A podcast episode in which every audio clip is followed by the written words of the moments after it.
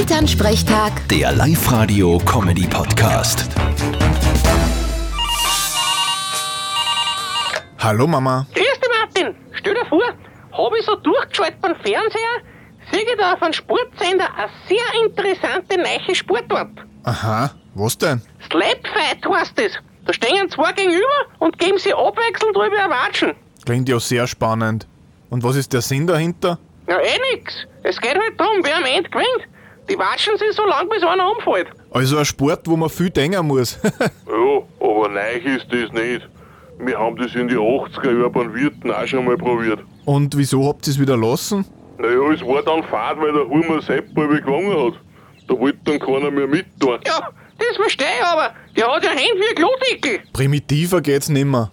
Ich spiele lieber Schach. Kannst du Schach spielen? Na, aber ich spiel's lieber. Vierte Mama. Bitte, Martin. Elternsprechtag. Der Live-Radio-Comedy-Podcast.